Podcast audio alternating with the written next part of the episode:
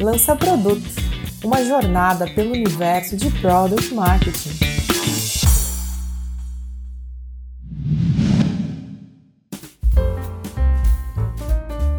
Oi, pessoal, aqui é a Aline Vasselay e hoje eu estou com convidados muito especiais para uma jornada de Product Marketing. São pessoas que já têm uma experiência com a área de vendas e já dando spoiler, é um pouco sobre isso que a gente deve conversar hoje.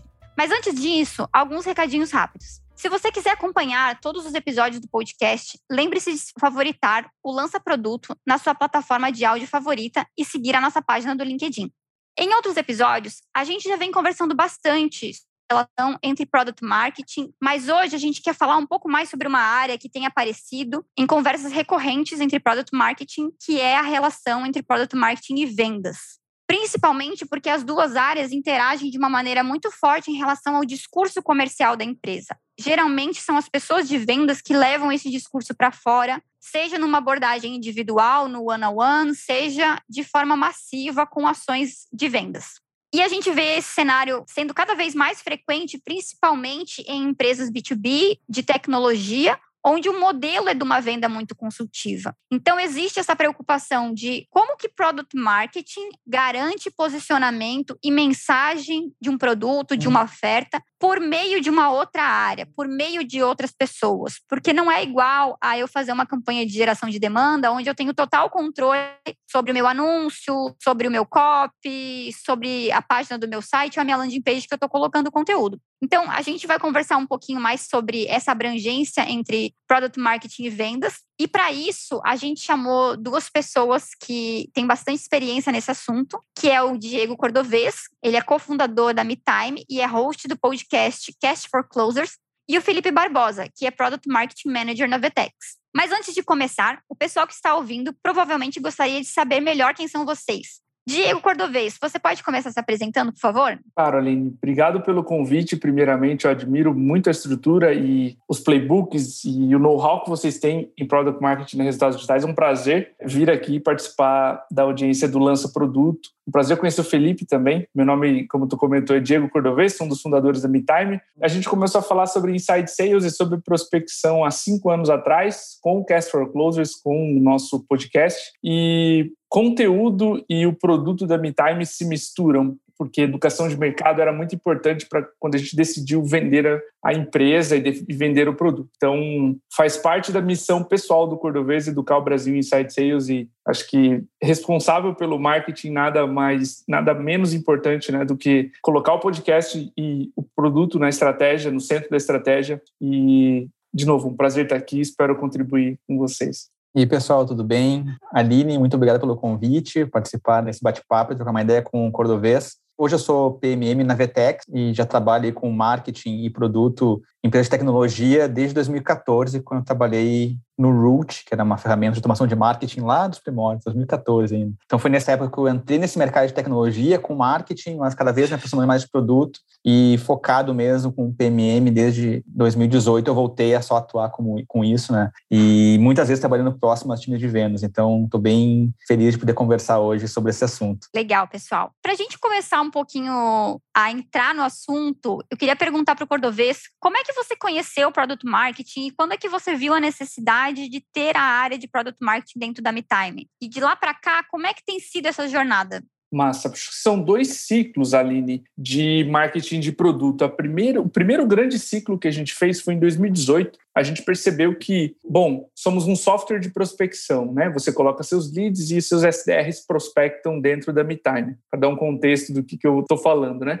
A gente viu que lá, quando eu lançava posts do tipo, pegando dados do produto da MeTime, quebrando mitos do tipo, tem melhor horário para fazer uma ligação de prospecção? É melhor mandar um e-mail ou fazer uma ligação no primeiro dia da prospecção? Esses posts ranqueavam e tinham uma viralização muito alta a gente decidiu investir nisso porque dava credibilidade, passava muito poder para a marca e os nossos concorrentes não faziam isso. Trazer dados para o marketing. A gente via no Brasil muita gente falando sobre vendas de uma forma de motivação, de energia, e a gente queria colocar mais ciência nisso tudo. Então, esse foi o primeiro sprint em product marketing, em marketing de produto. Foi mais com conteúdo mesmo e educação. A gente trouxe uma pessoa para fazer o que a gente chamou de labs, a sessão do blog da MeTime, onde a gente colocava produto, posts com insights do produto para fazer com que os nossos clientes, clientes e leads, né, a nossa audiência soubesse como era bem feito inside sales e prospecção no Brasil. O segundo momento muito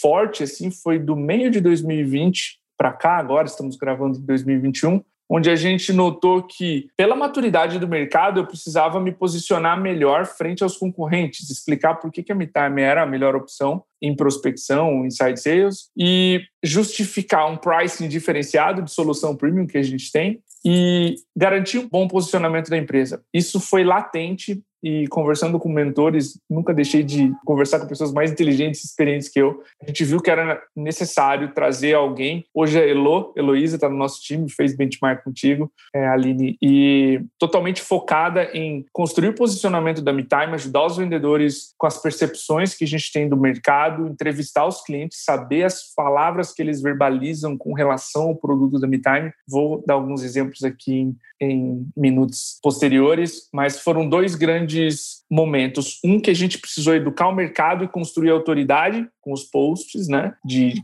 com insights de produto. Essa pessoa trabalhava muito perto do CTO da MeTime, tirando dados da, de dentro do produto. E essa segunda metade, depois da pandemia, quando as empresas e os profissionais de vendas foram para casa, foram fazer inside sales, o nosso mercado explodiu, a gente viu necessidade de construir posicionamento, construir battle cards contra concorrentes, fazer enablement junto com marketing de produto. E aí a gente trouxe uma pessoa, a gente especializou a Elo, que já estava no nosso time em product marketing. Então foram duas demandas bem distintas. E acho que esse movimento de criar diferencial competitivo, às vezes se aproximar mais de produto e agora se aproximar mais de vendas é o que a gente vê acontecendo no mercado como um todo. Só que esse papel entre marketing e vendas, ele não começou agora. Ele já está no mercado há bastante tempo. E aí, Felipe, eu sei que você tem uma trajetória bem próxima de vendas, mesmo antes de você atuar como product marketing. Então, queria saber como é que foi isso. Conta um pouquinho dessa tua jornada. Claro, é, eu acho que meu primeiro contato com vendas né, foi nessa primeira experiência para tecnologia. Era pessoa de marketing, mas também tinha que fazer suporte, apresentação de produto e tentar vender. E eu acho que foi a primeira vez que eu tive esse eu tive que me envolver de certa forma com vendas, né? Eu trabalhava num produto que era de, interno de uma outra empresa e daí eu conversava muito com o gerente de vendas, né, para entender. Nessa época eu conheci o Receita Previsível, né? Eu li, por acaso nesse mesmo ano eu fui no RD Summit que o Aaron Ross estava, então foi tudo em 2015, tudo na mesma época.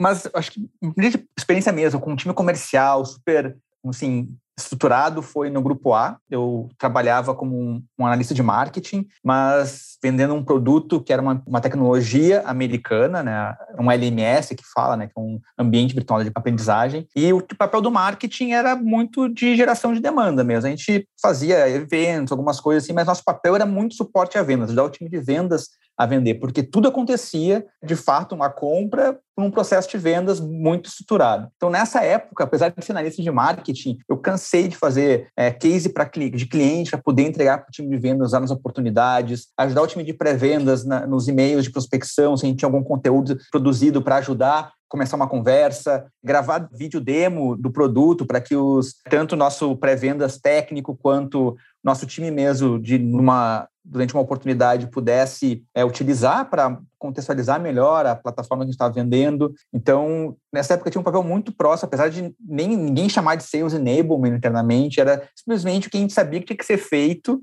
né, para ajudar o time comercial a movimentar as oportunidades. E até isso era parte do trabalho, porque a gente era cobrado por isso. Né? O marketing, no grupo A, né, que apresentava essa, essa, empresa, a gente tinha uh, métricas tanto de geração mesmo, de MQL, mas também tinha de influência e geração de oportunidades. Então a gente tinha que estar muito próximo ao time de vendas, né? Porque a gente no fim do dia, a gente tinha que gerar receita, ou como alguma oportunidade que o time de vendas abriu tinha vindo de marketing, ou como uma oportunidade que estava rolando foi influenciada por pelo nosso time. Então a gente tinha um contato muito próximo, né? Até nessa época teve dentro do grupo A, né? Acho que foi a minha primeira experiência. A gente tinha reuniões, né, com o diretor de vendas para olhar o pipeline, né, olhar o, a nossa ferramenta de CRM que a gente usava, saber o que estava acontecendo, com quem estava falando, com quem não estava falando, se, se alguma oportunidade a gente tinha deixado passar e deveria, deveria recuperar. Então, antes de ser, né, marketing de produto de fato, tive essa experiência eh, e depois disso, como eu passei a trabalhar muito em empresas que tinham vendas complexas, depois que virei um PMM,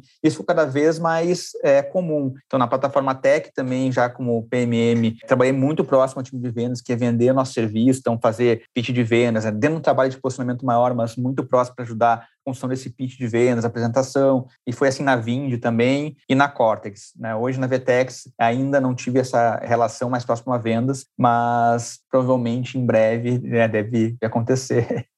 são fases, né? Acho que não são etapas, são fases que a gente vai passando de conquistar relacionamento entre as duas áreas. E esse relacionamento, ele vai em momentos onde você precisa provar o valor de marketing especificamente, depois de product marketing, para conseguir avançar nisso. E aí, até pegando esse gancho, queria entender de vocês Quais são esses desafios, então, para gerar esse alinhamento entre as funções de marketing e de venda? Especificamente product marketing, mas muitas das pessoas que escutam nosso podcast, elas ainda não atuam diretamente com product marketing, são pessoas de vendas ou até mesmo de marketing que querem entender melhor essa relação. Então, queria saber um pouquinho mais de vocês como conquistar esse alinhamento entre as áreas. Então, acho que para mim o principal desafio que eu sinto assim, né, que acontece que é comum acontecer é alinhar os incentivos, né, das duas áreas. Eu sei que essa conversa de marketing vendas, ela de alinhamento já acontece há muito tempo, né? Tem muitos conteúdos sobre isso. Mas pensando no papel de marketing de produto especificamente para esse alinhamento também, às vezes eu acho que os incentivos eles não são os mesmos e não estão muito alinhados a uma estratégia maior da própria empresa, e isso pode gerar alguns conflitos que tornam mais difícil a aproximação. Então, vou dar um exemplo aqui né, de, de momentos assim que, que essa questão do incentivo mesmo e do que era o trabalho a ser feito trouxe ali uma dificuldade de alinhar e botar todo mundo na mesma página. Então, acho que marketing de produto muitas vezes faz trabalho no perfil do cliente ideal. Né? Então, a gente está olhando ativamente o mercado, a concorrência, olhando nossos clientes para criar um perfil de cliente né, que o time de vendas consiga é, priorizar melhor as, as oportunidades, até mesmo é saber muitas vezes que tem algumas conversas que elas não precisam avançar, porque talvez aquele perfil não esteja dentro do, do tipo de cliente que a própria empresa quer vender, né, que quer ter o, aquela receita. Porque às vezes a gente converte um cliente que dá mais trabalho no fim do dia né, não foi tão bom assim. Daí acontece muitas vezes, né? Quando a gente está criando esse perfil e não tem nada muito estruturado ainda, sempre existe aquela preocupação. Tá, mas isso quer dizer que eu vou ter menos oportunidades, ou vai chegar menos pessoas para mim, né? E daí, tipo, claro, a pessoa de vendas, ele tem, ele tem lá suas metas, ele tem que, enfim, tem que gerar, às vezes, muitas, algumas vezes, né, num mês determinado pipeline ali de vendas, de receita, enfim. E, por outro lado, tem marketing de produtos, olha, pessoal, a gente está também num, num perfil de cliente que é importante para vocês venderem mais e melhor. Só que são coisas que levam tempo, né? Virar uma chave e funciona. Então, às vezes acontece isso, uma falta de incentivo mesmo, e eu vejo que é mais problema quando não tem já um direcionamento maior. Às vezes a empresa mesmo já define, olha, pessoal, a gente está indo para esse mercado, para esse segmento, esse tipo de cliente, é isso que a gente vai fazer. E todo mundo tem segurança até para entender que pode ser que fique um, dois, três meses com um pipeline menor, mas que isso é para crescer depois, enfim, né, para melhorar e no futuro as vendas aconteçam de uma maneira mais fácil, tranquila, até sei lá, com ciclo de vendas menor, com um ticket médio maior. Então, acho que esse primeiro ponto é alinhar os incentivos, né? Tipo, pessoal, a gente está trabalhando junto, cada um olha para uma parte lá do funil ou do processo, mas a gente tem que estar tá muito junto nas decisões que a gente está indo e está claro para todo mundo que é importante. Né? Eu acho que esse é um ponto. E outro problema de alinhamento que eu vejo né, no ponto de vista de marketing e marketing de produto é que às vezes o papel do marketing de produto é novo na empresa. Então, até certo momento, marketing é visto como o time que gera MQLs, gera leads. Né? E daí fica às vezes desconectado mesmo. Qual é a importância do marketing para ajudar o time de vendas? E às vezes, muitas vezes, o time de marketing não quer se comprometer com isso. Já tive muitas conversas que o time de marketing é receio de se comprometer com isso, né? Com funil, com as oportunidades, com as vendas de fato, né? Eu acho que também trazer essa, botar todo mundo na mesma página. Olha, marketing de produto está aqui para unir essas duas pontas. A gente precisa que marketing se preocupe com o que está acontecendo no funil de vendas, as oportunidades, e o time de vendas tem que entender também que o trabalho do marketing não vai ser só gerar lá um volume que magicamente vão aparecer os melhores leads, os melhores, enfim, MQLs, que existe todo um trabalho trabalho para ser feito em parceria, para que o time de marketing consiga trazer as melhores pessoas para o time de vendas vender melhor. Então, às vezes eu vejo que tem isso, né? Marketing de produto uma função nova, tentando ser mais estratégico, unindo as duas áreas e quebrando um pouco os paradigmas que marketing só está gerando lead, MQL, e rola aquelas velhas frases que marketing gera leads ruins e vendas não vende, né? Então, acho que é muito de alinhamento, né? De botar tudo na mesma página e todo mundo caminhar para o mesmo lado. Bom, eu já morei entre amigos e morei com o diretor de vendas da MeTime, o Rui. Então, a gente nunca teve muito problema de falar o que pensa um para o outro, tá? Eu sou líder de marketing da MeTime, né? Então, essa relação ela já é íntima há muito tempo. Eu acho que quando duas partes, quando uma das duas partes não está comprometida com o conflito, com a briga, ela acaba. E eu literalmente gosto de dizer que o time de comercial manda no marketing. Eu acho que a postura dos líderes diz muito sobre o alinhamento. A primeira coisa que eu pedi para a Elo quando ela assumiu a cadeira de Product Marketing é conversa com os vendedores mais experientes antes de falar com o cliente, para que a gente faça esse check, esse cross-check, e veja com eles quais palavras o cliente verbaliza, como é que ele chega, etc. Porque já aconteceu, Aline, da gente achar que a brand promise, a promessa de marca da MeTime era uma, a gente conversou com, sei lá, 50, 60 clientes, entrevistou, passou o mapa de calor na pesquisa, era organização e agilidade na prospecção. Então, as palavras que os clientes mais falavam, e a gente achava que era Ai, não lembro qual era a palavra, mas eu lembro que os fundadores da MeTime achavam que era, apostavam as fichas numa palavra, os clientes falavam outra. Isso para mim é um tapa na cara, é uma evidência de que o cliente manda especialmente em vendas complexas ou em vendas onde o cliente é informado e ele percebe a sua marca, ele narra o que é importante para ele. E é nosso papel como líderes assumir com humildade isso. Quem está mais perto do cliente não é marketing, é o vendedor. O vendedor liga e ouve não e ouve porrada o dia inteiro do cliente.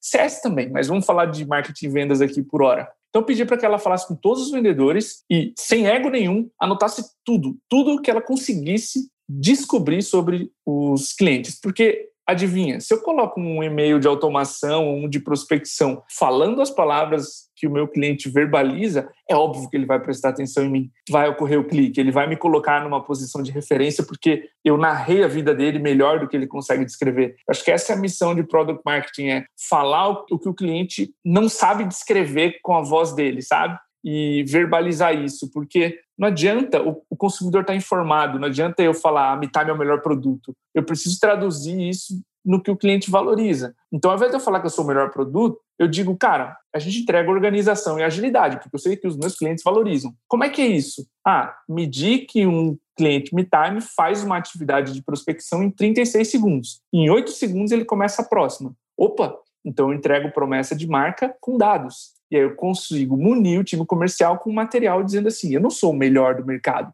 Eu entrego 36 segundos com o teu vendedor. Ele não precisa pensar na próxima atividade de prospecção. Eu te entrego isso. Então, essa promessa de marca fica muito mais dita. E isso começa lá do cliente para trás, não começa do fundador para frente, sabe? A organização, ela, ao meu ver, tem que ser programada para pensar do cliente para dentro e não né, de dentro para fora. Eu acho que quando os líderes de marketing e vendas têm a humildade de reconhecer isso, a organização fica alinhada, sabe? E aí não, não tem conflito. A Elo, sabe que a gente precisa aprovar os documentos com os vendedores, porque são eles que tomam as objeções, que se deparam com os concorrentes. A gente precisa ajudar, sabe? Não é uma é algo global, é a empresa inteira envolvida nisso, não tem uma área ou outra, entendeu? Esse é um problema da MeTime. A MeTime precisa saber se posicionar e ganhar deals da concorrência. Como é que a gente entrega isso? Com as promessas de marca, com os materiais que empoderam, né? Então, alinhar esse esses dois times é pensar do consumidor para dentro e não ter egos no sentido de, ah, um manda no outro. E sim, é um problema da empresa toda resolver, sabe? Sei bem. Cada vez que eu escuto um episódio do Lança Produto, eu aprendo ainda mais. Aqui é o Bruno Coutinho da PM3, a empresa referência na educação e product management no Brasil. Conteúdo aprofundado e cases reais de empresas como Loft, Booking.com, EasyInvest, Nubank e muitas outras. Ah, não esquece de usar o cupom de 10% off, especial para quem ouve o lança produto. Saiba mais sobre a gente em cursopm3.com.br. Trazendo esse histórico que vocês falaram um pouquinho, dessa aproximação das áreas e dessa importância dessa construção do posicionamento do produto ou da oferta com base do que vem está escutando, vou guiar a nossa próxima pergunta nessa linha e contar um pouquinho do que a gente já viveu aqui dentro da RD Station. Nós, hoje, 2021, temos um alinhamento muito bom, claro, com ponto de melhoria ainda, entre o marketing como um todo e product marketing com a área de vendas, mas nem sempre foi assim o cenário que o Felipe descreveu de marketing só olhar para a MQL e não querer se comprometer com resultados em venda, também já passamos por isso. E hoje a realidade já é diferente. Hoje os líderes de marketing têm alinhamentos semanais com os líderes de venda. Hoje a gente em product marketing valida tudo com o time de vendas. Falando até um exemplo mais prático para quem está ouvindo, a gente já chegou a fazer vídeo de demonstração comercial do produto apenas alinhando com o time de produto chega na hora de levar para o time de vendas usar, eles não usam, porque não é aquilo que ajuda eles de fato no processo comercial. Às vezes é técnico demais.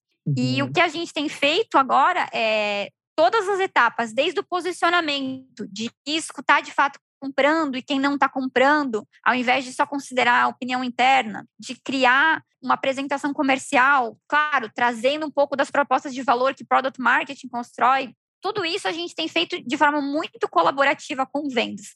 Mas eu acho que isso é uma trajetória de maturidade para muitas empresas. Então, eu queria entender um pouquinho da perspectiva de vocês. Qual que é essa diferença para a gente aprofundar mais entre operações mais e menos maduras de marketing e vendas? Eu acho que sim, Aline. As operações menos maduras, elas começam assim como no comercial, tá? Com fundador, sem processo, com intuição, com sócio vendendo o sonho, sócio se posicionando frente aos concorrentes, o fundador dizendo a mudança é para lá e nós vamos para lá. Depois, esse discurso vai para o comercial e quando o marketing começa a se preocupar com uma área de product marketing, a empresa já está bem evoluída. Então, operações menos maduras começam com os fundadores falando do produto, da visão, do mercado, da transformação. Isso é muito inspiracional, é muito difícil o vendedor fazer, a não ser que isso esteja documentado. Depois que a operação vai ficando mais madura, a gente começa a ter pessoa dedicada, é, manuais da área, eu tenho reuniões com a Elo para cobrar o operacional, mas eu tenho uma call com ela mensal para falar o que, que a gente vai fazer nos próximos seis meses. Então, existe uma célula de ajuda, uma célula de product marketing envolvida com tempo parcial do CEO, com tempo parcial do diretor comercial, onde a gente cobra essas entidades de pareceres, dicas, olha esse manual, enfim, tu começa a profissionalizar o jogo. É quase como uma profissionalização do time comercial. O fundador vende, depois começa playbook, começa roleplay, começa simulação de vendas, o time começa a ficar bom.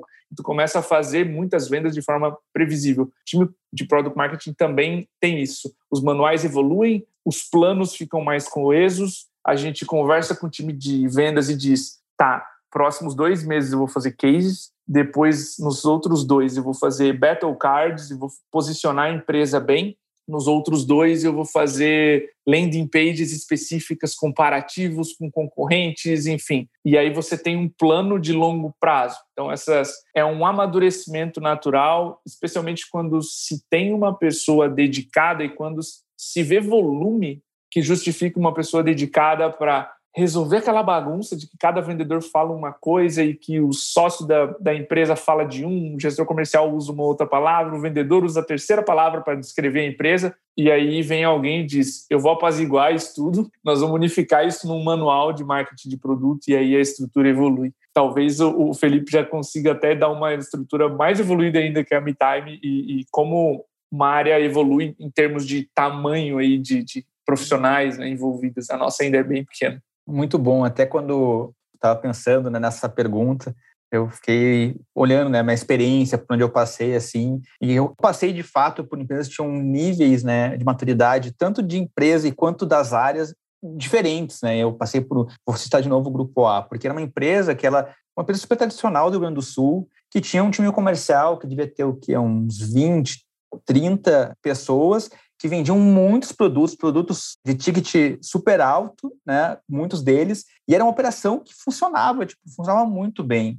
E já passei por, né, por alguns lugares, mas no início ainda tá aquele fase de tá crescimento, né, de repente começando a estruturar um time de vendas, que dá para ver muita diferença, né, das coisas que acontecem no dia a dia somente no que a gente tem que fazer, o que a gente está resolvendo de problema. Então, pensando assim, falando da operação que eu vejo, que eu entendo que é mais maduro, acho que todas as operações uh, de comerciais de marketing que eu senti um nível de maturidade mais alto, acho que a própria empresa como um todo tinha um nível de maturidade mais alto. O que eu quero dizer com isso? Tinha uma estratégia muito clara para onde a empresa está indo as áreas estavam cientes. Tipo, cada, se eu perguntasse para o meu diretor de marketing, meu gerente da unidade, ia para a pessoa lá, para o diretor, né? Pessoa diretora de vendas, enfim, da área de, de suporte, atendimento, todo mundo conseguia responder, obviamente dentro do ponto de vista da sua área, né? Mas para onde a empresa estava indo. Então, isso aqui que fazia. As conversas, geralmente, de marketing e produto, de marketing e vendas, elas tinham algum, alguma barreira, alguma coisa bloqueando. Muitas vezes elas começavam uma conversa um pouco mais, tá, gente, será que a gente tem o perfil de cliente certo? Será que a gente está com a proposta de valor correta? Será que a gente está com o problema de posicionamento no mercado? Porque as pessoas estavam meio que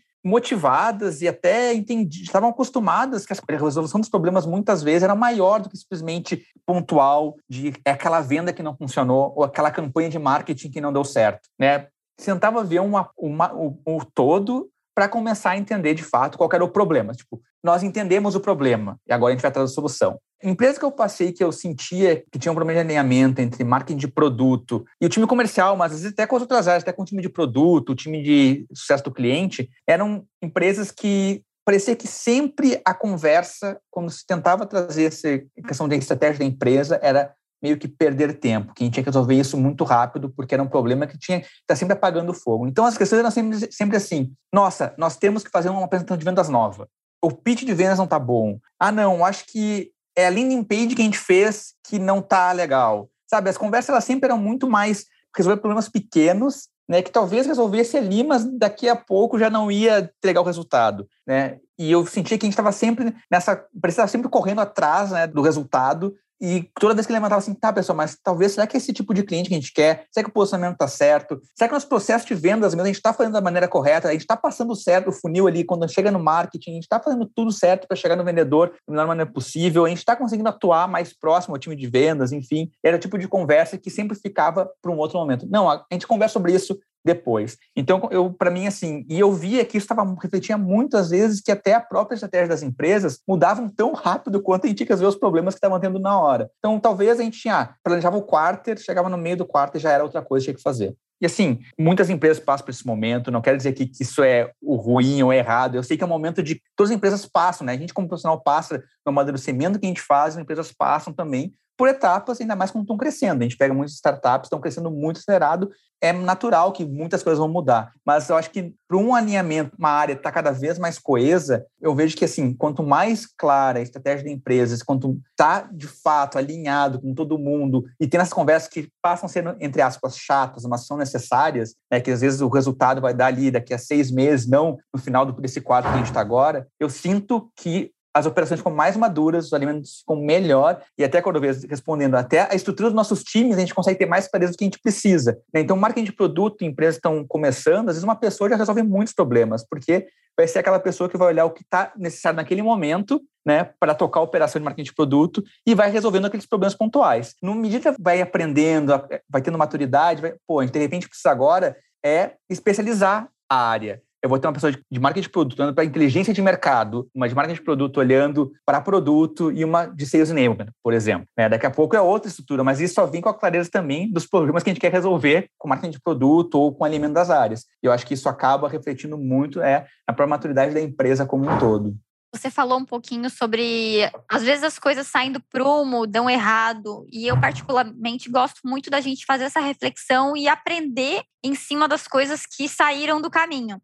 E indo nessa linha, acho que aqui a gente está trazendo muitos bons exemplos, mas para compartilhar com os nossos ouvintes, também o que a gente percebe que são os impasses mais comuns entre as duas áreas. Quais as dicas que vocês dão para resolvê-los? Cordovês, você tem exemplo aí de coisas que deram errado, ou que você percebeu no dia a dia que, nossa, a gente está travando nisso aqui, mas isso depois virou um processo de melhoria? Tenho, tenho. Tenho exemplos, tanto bem-sucedidos, acho que quanto mal-sucedidos. É um exemplo ótimo agora.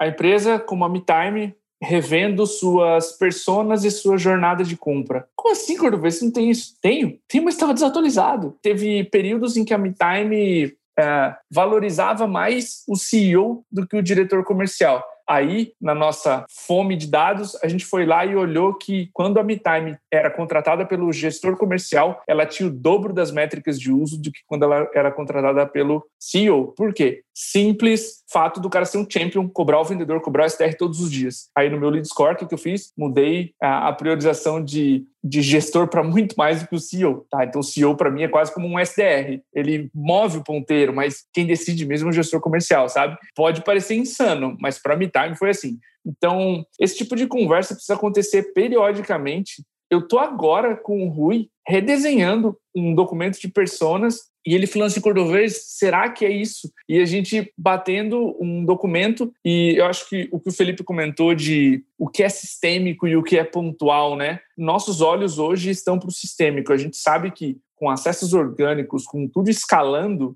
a gente precisa olhar de forma sistêmica para a persona e jornada de compra para que seja cirúrgico e a gente consiga influenciar a jornada de compra e não ser refém. Então, outro exemplo de alinhamento marketing e vendas que a gente falou, cara, não pode ter impasse entre marketing e vendas sobre quem é a persona. Então vamos redesenhar isso. Sentamos na prancheta, fomos olhar teoria, né? E essa persona eu quero influenciar até solution aware. Ela não está pronta para comprar o produto, mas ela é abundante, eu preciso educar em massa, então vou educá-la apesar de não mandar para o comercial. Essa é abundante, eu quero mandar para o comercial. O que é topo, meio e fundo de funil para ela? Como é que eu falo de produto na vida dela? Que dores ela sente antes de saber que tem o problema? Enfim, é, acho que as melhores ações que saíram da MeTime foram quando a gente sentou marketing, vendas e CS para discutir assim, ó, o que, que é laço. Deixa eu te dar um exemplo. Playbook de vendas. A gente estava lá, lançava um material, lancei uma vez um resumo de, de podcasts, não estava dando certo. Tiro na água em termos de, de movimentação de pipeline, downloads. E aí o time comercial sentou com a gente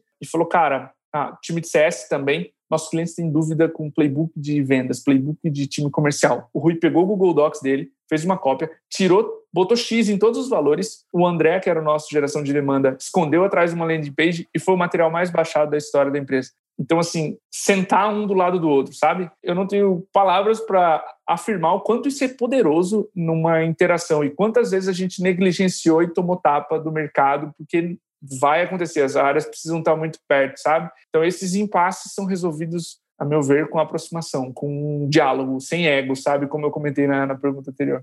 É muito bom, Cordovez. Eu acho que tu falou uma coisa que eu não tinha pensado assim, mas que faz muito sentido nessa questão dos impasses, que é o alinhamento sobre o quem é a persona, qual o cliente ideal, e qual proposta de valor que a gente quer passar. Porque muitas vezes eu já senti no meio assim de, de uma conversa que cada lado fala alguma coisa e desse é muito uhum. ruim, né, no ponto de vista de marketing de produto, porque a gente está, de certa forma, né, com marketing de produto, a gente tem esse papel de ser né, o defensor do posicionamento, da proposta de valor e compartilhar isso com os times. E se não tem esse alinhamento mesmo das áreas de entendimento para marketing e vendas conseguirem externalizar a mesma forma, né, quem é o tipo de cliente, quem é a persona, qual proposta que a gente está vendendo, fica realmente realmente é um impasse aí que, que gera muito ruído, porque, enfim, né, quando a gente tiver que fazer materiais para vendas e até levar inputs de venda para o time de marketing, talvez não, o entendimento fique muito distante e isso dificulta a comunicação e às vezes até atrasa todo o trabalho que a gente tem que fazer, porque daí tem que ficar voltando em alinhamentos, talvez pudesse ser resolvido antes, em um outro momento, todo mundo sentar na mesma sala, né, ou na mesma chamada aí do Zoom hoje em dia, e de fato conversar, chegar numa decisão e seguir em diante. Então, acho que realmente esse é um impasse, assim, que só se resolve mesmo com conversa, né? Botando todo mundo na mesma página. Mas tem um também que eu já senti algumas vezes, que está um pouco atrelado nessa ideia do, do cliente, né? Perfil de cliente, enfim. Que são momentos que eu já passei na, nas empresas que estão tá um pouco mudando qual que seria a abordagem, estratégia de, de aquisição, digamos assim. Então, às vezes mudando um pouco no foco só em inbound para usar né, o, o ABM, né, o Account Based Marketing. O que acontecia nessa...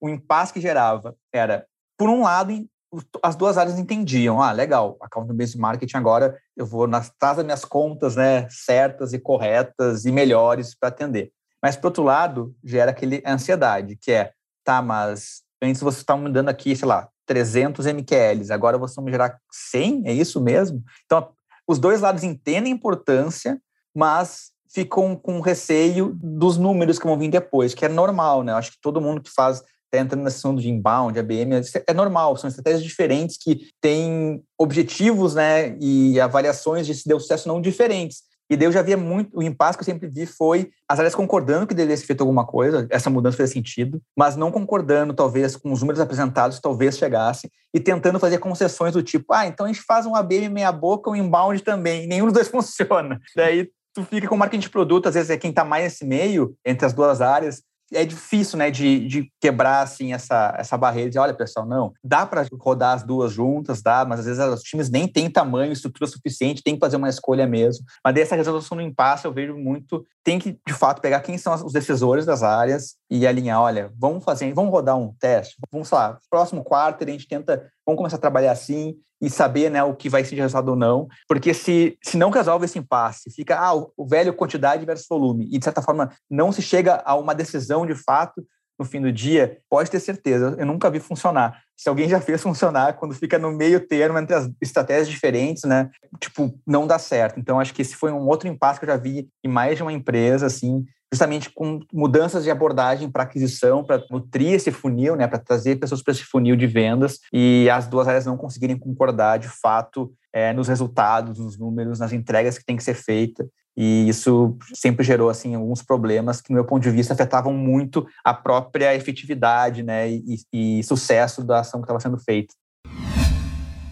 A gente falou bastante de passado, dos aprendizados e do momento presente. Eu queria escutar um pouquinho de vocês, como é que vocês enxergam o futuro dessa relação entre product marketing e vendas? Quais as possibilidades que isso pode gerar? Eu acho que para o futuro, assim, dessa relação, né, de marketing e vendas, e pensando no papel do PMM, né, nessa, nesse trabalho de aproximar as áreas, para mim o primeiro ponto é o PMM, que trabalha próximo ao time de vendas, né, que nem todos trabalham, né, todas as pessoas que estão em marketing de produto trabalham próximo ao time de vendas, mas que a pessoa que está nesse papel seja cada vez mais uma fonte de inteligência de mercado, inteligência dos clientes para o time de vendas, né? E de fato, assim, também esteja no dia a dia entendendo quem os clientes, conversando com os clientes, não deixando só para pegar informações, né? Às vezes a partir de outros times, às vezes até mesmo só a partir do time de vendas. Que seja de fato alguém que proativamente está buscando entender o mercado, entender os clientes e consiga levar informações valiosas para o time de vendas. Né? E isso eu vejo que vai acontecer cada vez mais de aproximar né, esse alinhamento das áreas. E o time de vendas também vê o pessoal PMM como alguém que pode, de fato, entregar valor e ajudar a venderem melhor e a venderem mais no dia a dia. E outro ponto que eu vejo é o time de marketing, né, no papel do PMM, trazer cada vez mais próximo o time de vendas para as conversas de posicionamento, de proposta falou, né, que nem o Cordovas comentou ali, de, das palavras que, as, que os clientes usam, que as pessoas estão usando, né, que escuta numa, às vezes o que a gente escuta numa conversa de vendas não é a mesma coisa que eu escuto numa entrevista com o cliente, são, são momentos diferentes. Então, ter esse time de, de vendas próximo para trazer né, as informações que também tem, o seu conhecimento que tem no mercado, eu acho que isso também é, eu vejo que para o futuro, assim, o ideal é que cada vez mais acontecesse. E isso acaba gerando o quê? Né? Acaba uma relação que não é uma área servindo a outra. Não é o marketing de produto servindo ao time de vendas com sales enablement. E nem o time de vendas servindo o marketing de alguma forma com, ah, porque agora a gente está aqui para vender o que eles estão gerando para nós. Não, é justamente uma união para que as duas áreas né, consigam ganhar mais. O time de marketing com os insumos de vendas, trazer as melhores pessoas, e o time de vendas com os insumos de marketing, vender melhor né, para quem chega e entra no funil. Então, eu vejo que seria assim o, o futuro, né, a evolução, aí, o amadurecimento, não é evolução não, o amadurecimento da área de marketing de produto né, e de marketing e vendas nas empresas. Ótimo, ótimos pontos. Eu concordo com tudo. Para não ser redundante, deixa eu adicionar um cargo que eu estou vendo empresas que crescem muito rápido terem, que é o Revenue Ops. A gente tinha antes Marketing Ops, CS Ops, Sales Ops.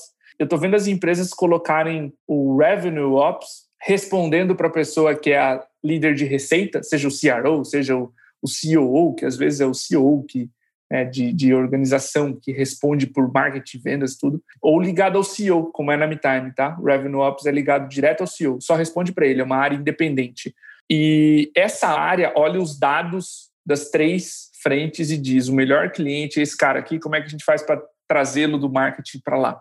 E como uma célula de conversão, como uma célula não de atração, que é SEO, conteúdo, etc., como uma célula de conversão, que Product Marketing faz parte, a intenção é converter o tráfego existente ou conscientizar, né? Então, eu vejo cada vez mais product marketing também perto desse profissional. Eu estava discutindo com o Elo antes de entrar aqui na, na gravação, o quão importante vai ser essa união entre o rapaz que entrou para a vaga de Revenue Ops e a Elo, no sentido de gerar ou materiais ou conteúdos que atraiam a persona que é nosso melhor tipo de cliente ou que influenciem a etapa de negociação onde os deals estão caindo com a maioria dos vendedores, ou a etapa de diagnóstico onde está faltando um comparativo de cases, é, ou um comparativo de concorrentes, ou cases, ou enfim, um battle card para o vendedor tirar uma objeção. Enfim, essa é uma área que vai poder trazer insumos para o time de aquisição, que eu chamo marketing, vendas e CS de aquisição.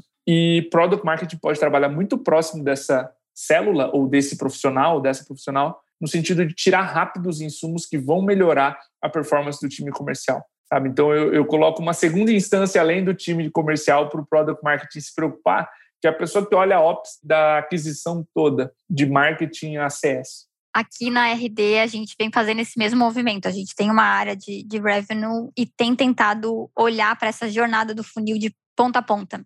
Uhum. Desde uma pessoa no mercado até o momento que ele vira um lead, como a gente faz ele passar por vendas e virar um cliente e reter também. Então eu gosto desse olhar de jornada e não só pontualmente entre aquisição e venda.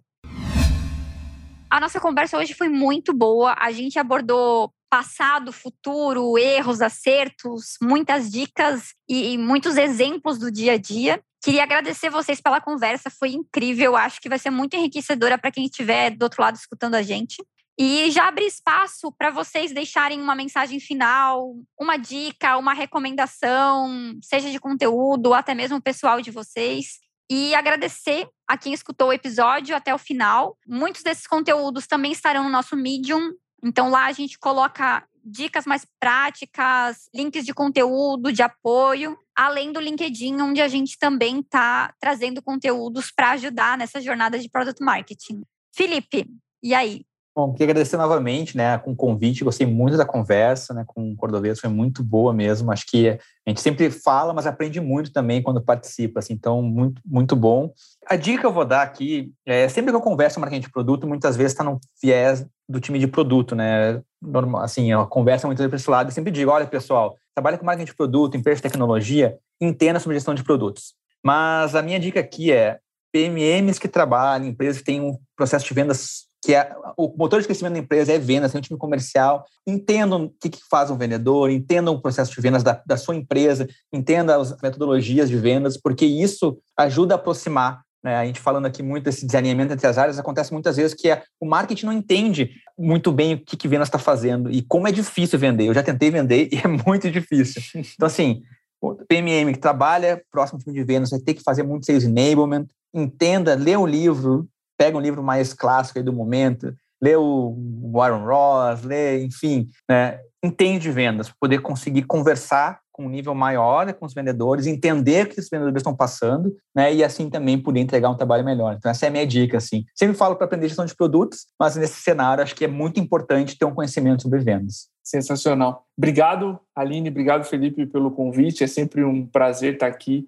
e aprender junto, ao mesmo tempo que a gente conta as as caras na parede que a gente dá ao longo da trajetória. E uma coisa que eu sempre peço da Elo é qual é o estado da arte em product marketing de, um, de uma empresa como a MeTime, do tamanho da MeTime. Porque eu não cobro ela para fazer o que a RD faz. A RD tem muito mais, muito mais gente envolvida nisso. Exemplo. Então eu digo, Elo, qual é o estado da arte em um SaaS do nosso tamanho sobre Product Marketing. O que eles fazem que a gente não está fazendo? Descobre isso e eu vou colocar todo o time da MeTime à sua disposição para que a gente entregue. Tudo bem? Tudo. Beleza. Ela foi, ela faz benchmarks, então eu acho que para líderes que estão olhando, e o primeiro passo que eu pedi para ela foi conversar com o time comercial, olhem também o estado da arte de outras operações que têm o seu tamanho.